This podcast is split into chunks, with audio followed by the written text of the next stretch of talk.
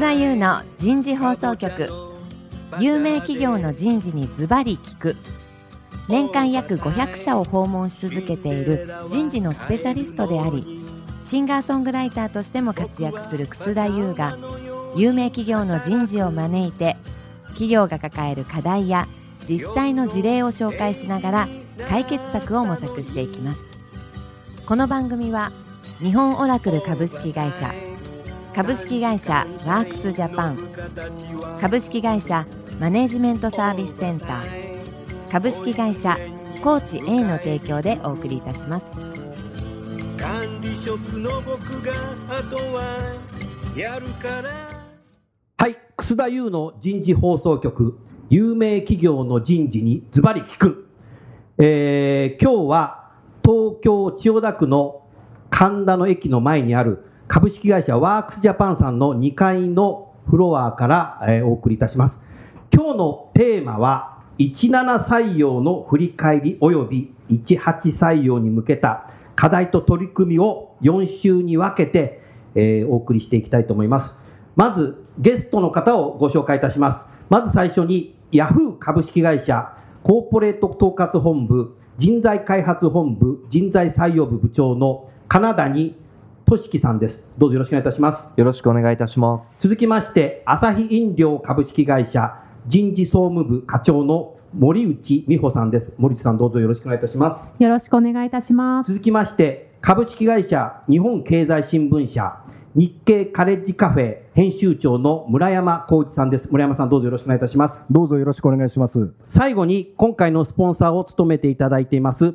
株式会社ワークスジャパン代表取締役社長の清水慎一郎さんです。清水さんどうぞよろしくお願いいたします。よろしくお願いいたします。さあ、それではこのメンバーでですね、お送りしていきますが、早速ですが、清水さん。はい。今年の17採用、はい、何か、あの、昨年と日程が違いますけど、ご感想、まず最初に言っていただけますか？そうですね、あの昨年と違うというよりは、151617って3年続けてスケジュールが違うんですね。まあ、昨年と今年1617の比較でいうと、3月のエントリー開始っていうのは同じですね、はい、ただ、8月の選考解禁が2か月ほど早くなったということなんですが、うん、ただ、まあ、これまでのところ、企業様の動きを拝見していると、昨年スケジュールの違いを経験されているので、はい、比較的落ち着いて動かれているのかなと、まあ、むしろ、うん、はい、むしろ先輩の動きがこう参考にならなかったという部分で言いますと、大学生さんの方が結構大変だったのかなという感じはしますですね。はい、なるほどね。あのいろいろスケジュール変更に際して、まあ、大学の動きなんかも若干変わってきてますし、はい、まあ、まさに7月のに入った段階でですね、はい、最終コーナーをこう回りつつある状況なのかなという感じはしますね。なるほど。ありがとうございます。さあ、それでは、ヤフーの金谷さん。はい。今年は17採用はヤフーさんにとっていかがでしたか？そうですね、先ほど清水さんおっしゃっていただいたようにですね、特段我々としては8月から6月に変わったことによる変化というのは、そこまで大きくはなかったです。かかといっても準備はされていた。そうですね。うん、2ヶ月前倒しになることが、どのような影響を学生の方に与えるのかっていうふうにいろいろ考えてシミュレーションをしました。お、シミュレーションされた。ただ、うん8月に後ろ倒しになるよりかは、2か月前倒しになるというところで、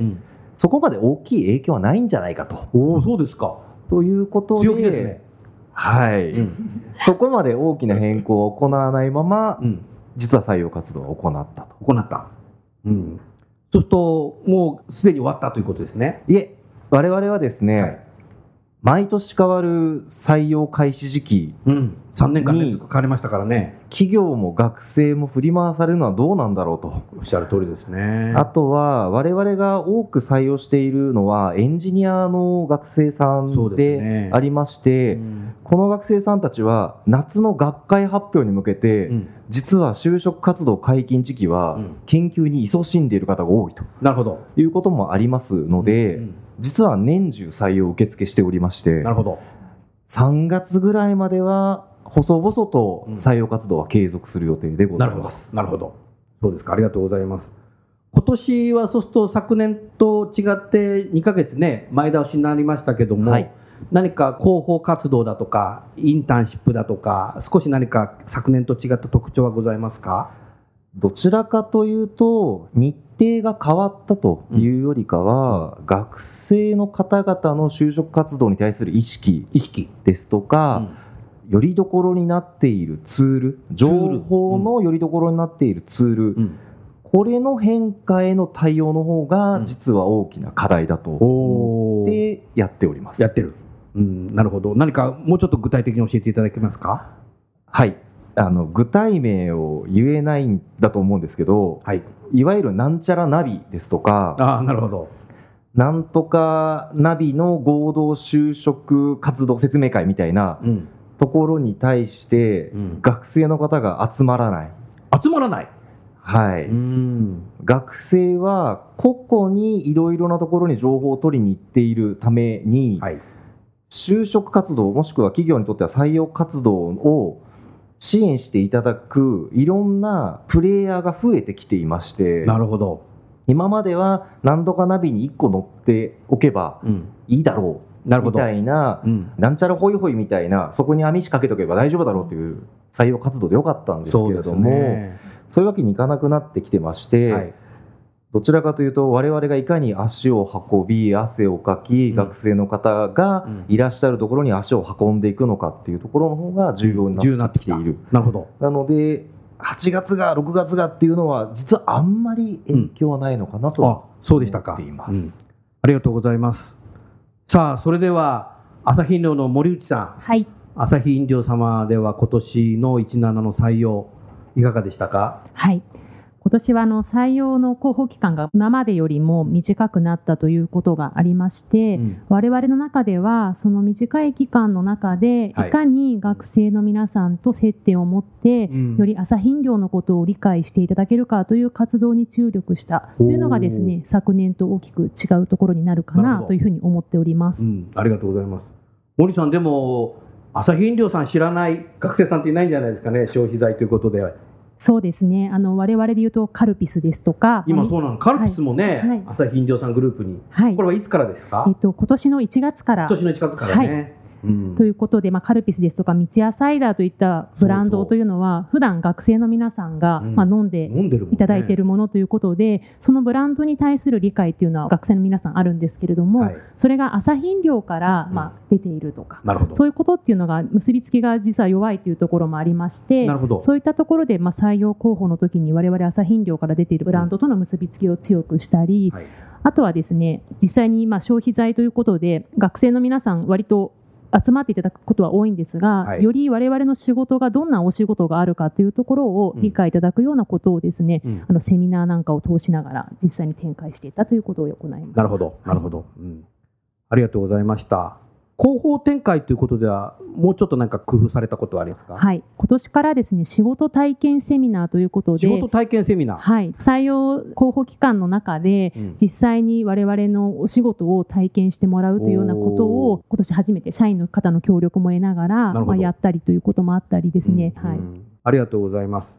さあ、日経カレッジカフェの村山さん。はい。やっぱりこういう採用の時代になってくるとやっぱ若年層に対するいろんなサポートも必要になってきてるかなと思いますけども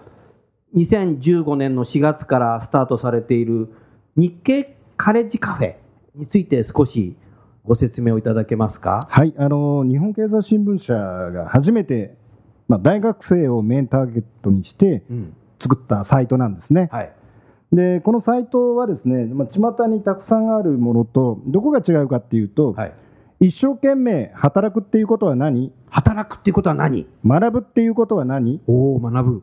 そして、えー、3つ目なんですけども生きるっていうことは何？生きる。なるほど。この3つをですね真剣に考えましょうということで私たちが考えた記事を提供しています、うん、なるほど。それから同時にいろんな勉強会の場を作って、はい、リアルの場で学生さんたちとも議論したりサイトとリアルの場両方でですね、うん、まあ、そういった3つのキーワードを一生懸命考える媒体ということで展開しています。展開している。なるほど。それは学生さんにとって人気はございますか？そうですね、おかげさまで、あのサイトのですねページビューも右肩上がりですし、すごいなそれから会員登録もですね毎月右肩上がりで増えています。はい、素晴らしいですね。それからサイトにですね、まあ、いいねを押していただける学生さんも非常に増えてまして、はい、まあ、そういう意味ではですね、カレッジカフェと一緒にいろいろ考えようよって思っていただいている学生さんが世の中に増えてるのかなっていうふうに実感しています。なるほど。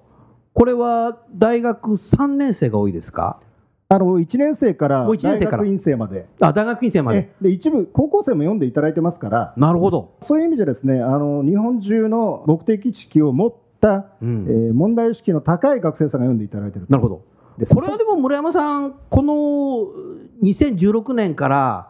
18歳で選挙権ということあるので、もう高校3年生でね、18歳になっちゃいますから、まあ、大学1年生からこういうものを学習する、勉強するっていうのは、もしかしたら必然的な流れなのかもしれないね。そう思いますね。でもちろんあの選挙については18歳から選挙に行こうよなんていう原稿も流しています。し、うん、もうやってるんだ。やってるんですね。さすが日経さんだね。選挙っていうのは大事な我々のですね権利であり義務であるというふうにも思ってますから、はい、例えばそういうものから世の中を見ていこうよ。っていうのも一つの切り口かなっていうふうに思ってます、うん、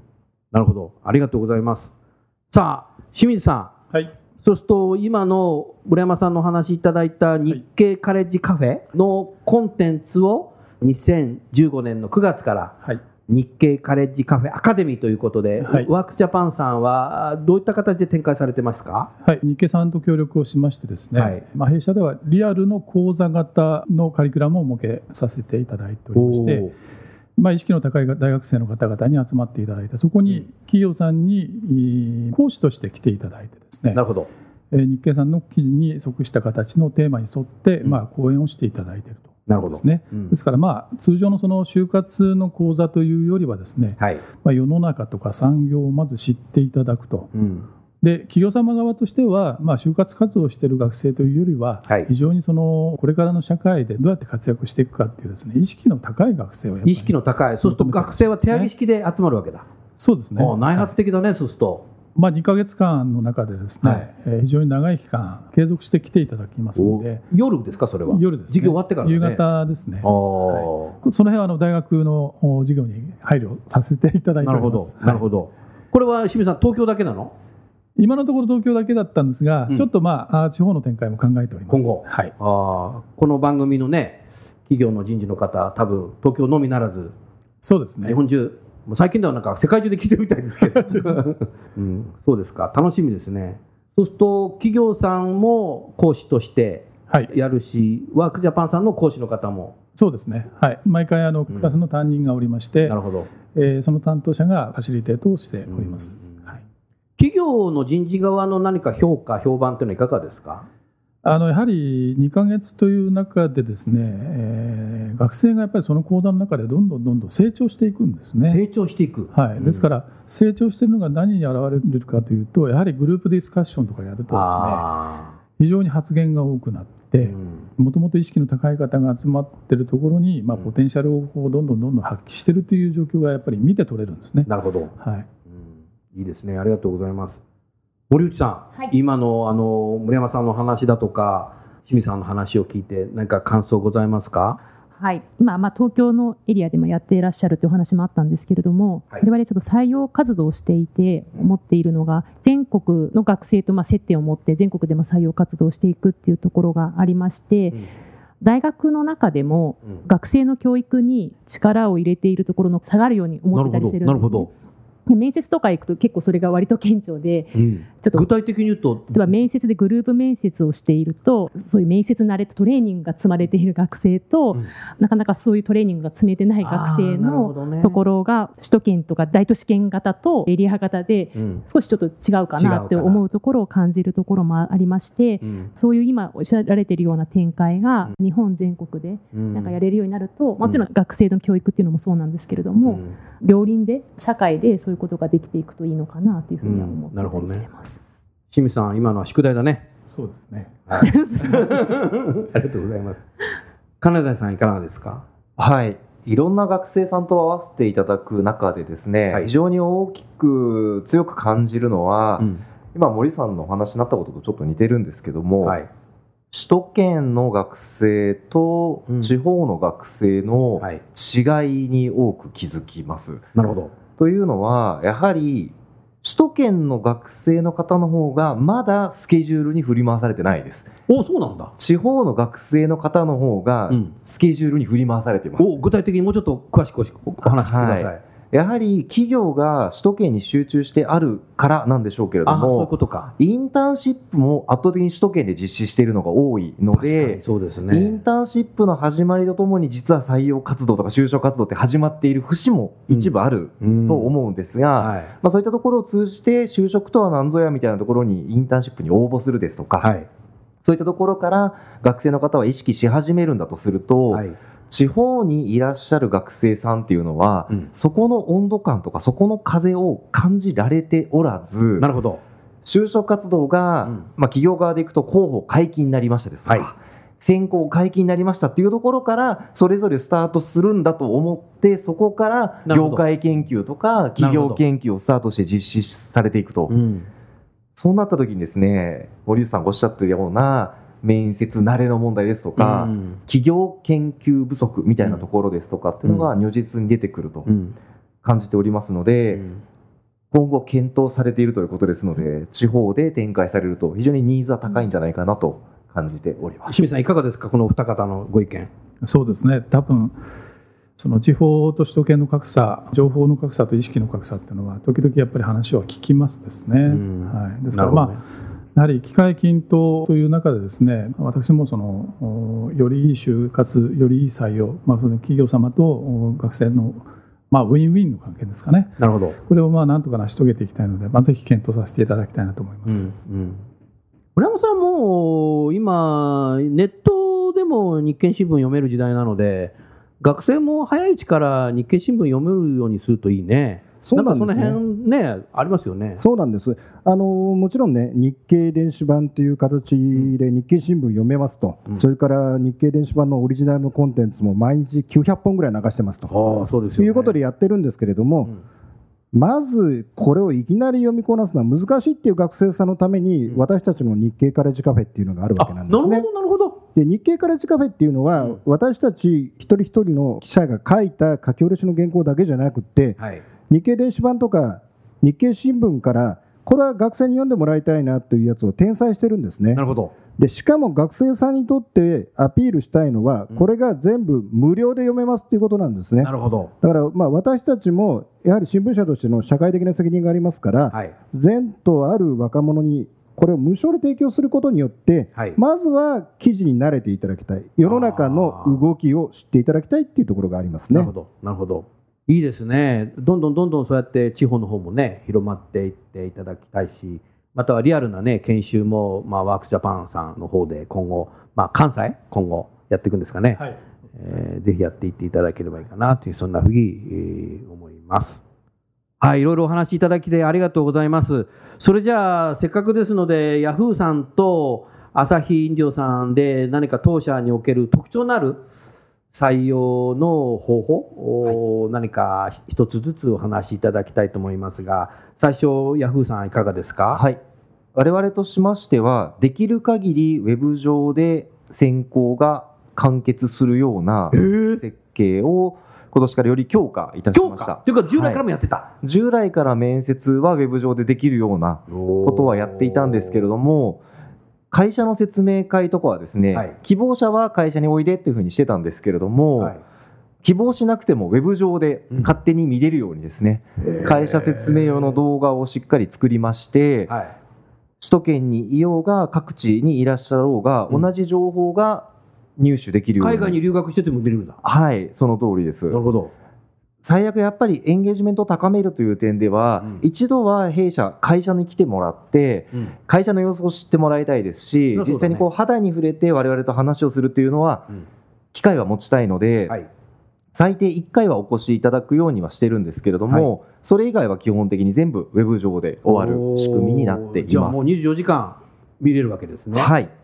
それはいいですね。相当増えてますか？見る方の。そうですね。やっぱり会社の説明会に来たら聞いてるのかっていうのもありまして。その時間に行きたいけど他社も行きたいねみたいな人もいるそれもそうでしょうしそこゼミがあるんだよねっていう人もいるだろうし、はい、一生懸命無理して会社にお越しいただいて説明会聞きながら寝てるかもしれないですし 他のこと考えてるぐらいだったら自分でしっかり時間取ってそう思ったら見てる人の方が強いよね思いが。はいと思います。座ってる人よりも。はい。なるほどでそこでやはり感じた疑問点っていうのがあるはず。で、うん、そこに関しては面接ですとか、うん、座談会という形で座談会。と時間を設けて、うん、質問したい人はどうぞ来て質問して帰ってねというそんな形にしています。教えてほしいのはどんな質問があるんですか？これがですね、はい、同席してないんです 偉いから。いや現場の人間と学生の方が技術者とかがね。はいあの、ね、人事の顔色を見ずにあの選考に関係ないところで会社に対する不安点を一切払拭するというところを目指しているのでできる限り質問がどんなことがされているのか、どんな回答をしているのかっていうのは触れないようにしています。なるほど働きやすいですか？みたいな。人事が言っちゃうとね。その通りなんですね。なので残念なのか嬉しいのかなんですが、うん、最終面接みたいなところを実施させていただくことが私多いんですけれども、はい、何か質問ありますかと学生の方に問うた時に、はい。はいいや、これまでいっぱい聞いたんでもうないですと。いう方が満足してるね。すごく増えてきた。逆にエンゲージメント高いね、ね。はい、なるほど。そういうところに時間かけて。はいあとはも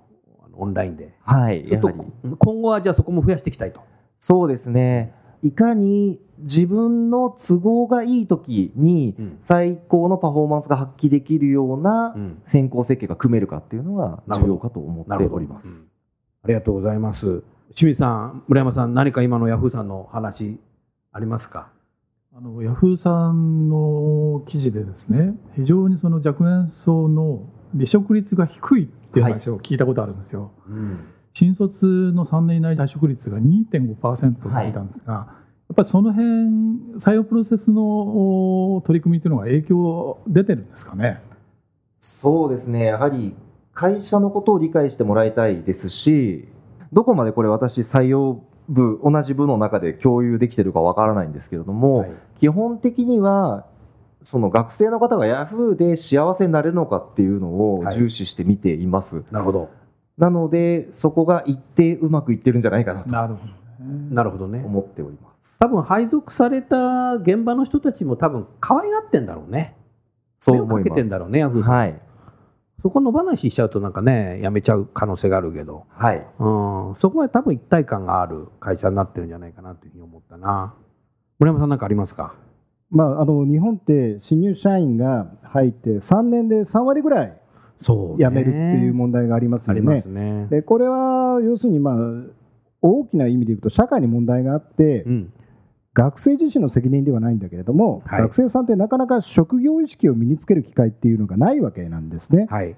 でこれに対して企業側はきれい事を言っちゃうと、うんうん、そうするとそこに何らかの溝ができてるわけですよね。おっしゃる通りですね。でそれを知らないふりして学生取っちゃったら学生が違ったじゃないっていうふうになるのが一番大きな問題ですよね。おっしゃる通りですね。だって3年間で3割でしょ、はい、だ仮に3年分としたら何十万人っていう学生が辞めちゃうわけですよね。ね。貴重な戦力ですよ。すね、日本っていうのは、うん、もうすでに生産者年齢人口が1995年、はい、こんな前にもうピークアウトしちゃってるわけですよね。ねだからそういう大事な大事な戦力をどうやって納得して働いてもらえるかっていう工夫っていうのは非常に重要だと思いますね。うん、おっしゃる通りですね。まあそういう意味ではヤフーさんの取り組みは素晴らしいね。ありがとうございます。金谷さんありがとうございます。はい。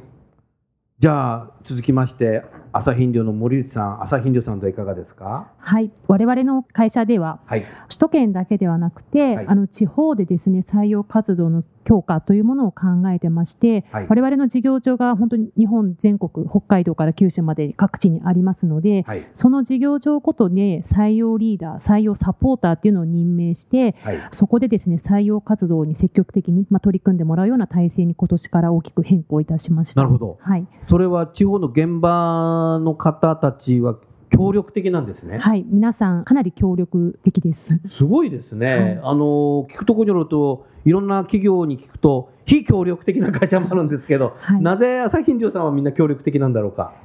そうですね。我々の朝日飲料っていう会社が好きな人が多いのかなというふうに思ってます。朝日グループってそうですよね。朝日飲料さんのみならず、はい、ビールさんもな すごそんな感じするし、ね、はい、あそしてやっぱ後輩を自分たちで採用,、はい、採用して自分たちで育てていこうっていう、うん、カルチャーカルチャーみたいなところが、はい、これは一夜にしてはできないね。はい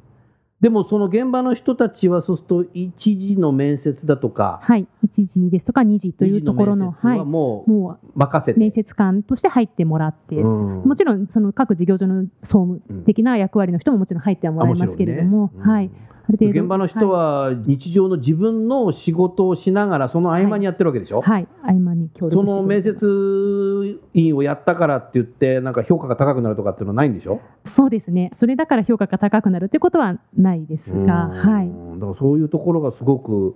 強みだね。そうですね、はい、逆に人事として楽だねそれ。いいいえそんなことない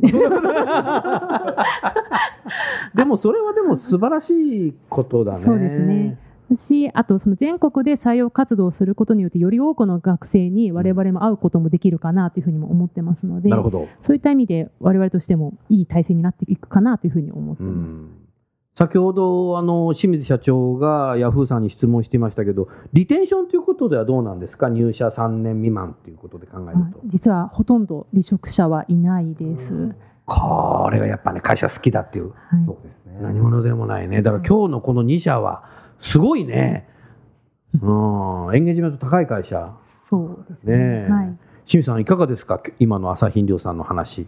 その地方の拠点での情報発信っていうのが本当に朝日飲料を好きな社員が学生に対して発信をしているので多分聞いてる学生も違和感がないんじゃないでしょうかね、うん、その辺がやっぱり最終的に入社以降のリテンションにつながってるんじゃないかと、まあ、聞いてて思いましたですね。うん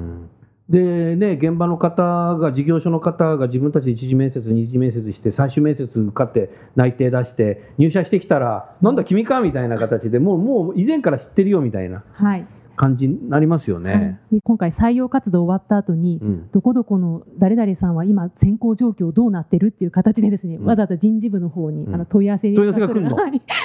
があのはい社員の方もいらっしゃいまして、ね、すごく皆さん関心持って取り組んでいただき始めてるかなというふうに思います。なるほどありがとうございます。村山さんいかがですか？今の朝日飲料さんのこの話。そうなんですよね。あの地方の大学の先生に聞くと、うん、地方の学生さんって、はい、結構地元が大好きで、うん、地元の限られた会社の中でしか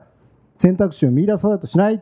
ていうね傾向がある。よくある。うん、でそんなこっちゃ困るんだと。うんいやもちろん地元に残る人は当然いていいと、そだ。けど、うん、例えば首都圏に挑戦する者がいてもいい、うん、もちろん海外に挑戦する者がいてもいいと、うん、そういうふうに広い視野でもってチャレンジしてほしいんだと、いうことで、私たちもね、時々地方の大学から呼ばれて、はい、もうちょっとあっちこっちキョロキョロ見たらどうっていうふうに葉っぱをかけてくれというふうに頼まれることがあるんですね。なるほど。だから今のように、えー、朝日飲料さんがそうやって各地の学生といろいろな対話を積んでるっていうのは大事なこと。うん、なるほど。でただ一方でね、はい、朝日ブランドだから、うん、まあ、有名だから学生が目を振り向いてくれるっていうところもあるんですよね。そうだね。だからもっとその B2B で、やや社名的には地味な会社さんなんかがどうやってそれができるかっていうのは大きな課題かなとは思いますね。そうですね確かに今おっしゃった通り、ヤフーさんもね、それから朝日飲料さんも、まあ、消費財ということでね、国民みんながこう使ってる、ね、会社なので、学生は集まりやすいかもしれないけど、B2B の会社っていうのはね、世界的にすごい会社、日本はいっぱいありますけど、なかなかね、知ってもらえないというのもあるので、そういう方たち、そういう企業さんも現場の方が一生懸命ね、地方の方を獲得する意味でやっていただければいいかなという、そんなふうに思いました。さあ、それではもうちょっと話を聞きたいところですけどちょうど時間になりましたので今日の番組は、えー、終わりたいと思います。最後に、えー、ヤフーの金谷さん朝日飲料の森内さん日経カレッジカフェの村山さんそしてスポンサーのワークスジャパンの清水さんどうもありがとうございました。ありがとうございました。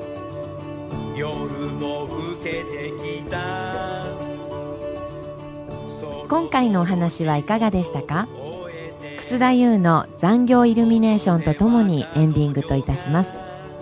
この番組は日本最大級の人事ポータルサイト HR プロのウェブサイトからもお聞きいただくことができます。HR プロでは人事領域に役立つさまざまな情報を提供しています。ご興味がある方はウェブサイトをご覧ください。この番組は先進テクノロジーで企業の人事業務を革新する日本オラクル株式会社。企業の人材採用支援キャリア支援を通じて人と企業の持続的な成長と価値創造に貢献する株式会社ワークスジャパン。企業の人材戦略人材育成のプロフェッショナルカンパニー。株式会社マネージメントサービスセンター。エグゼクティブ向けのコーチングを提供する株式会社コーチ A の提供でお送りいたしました。それでは来週もお楽しみに。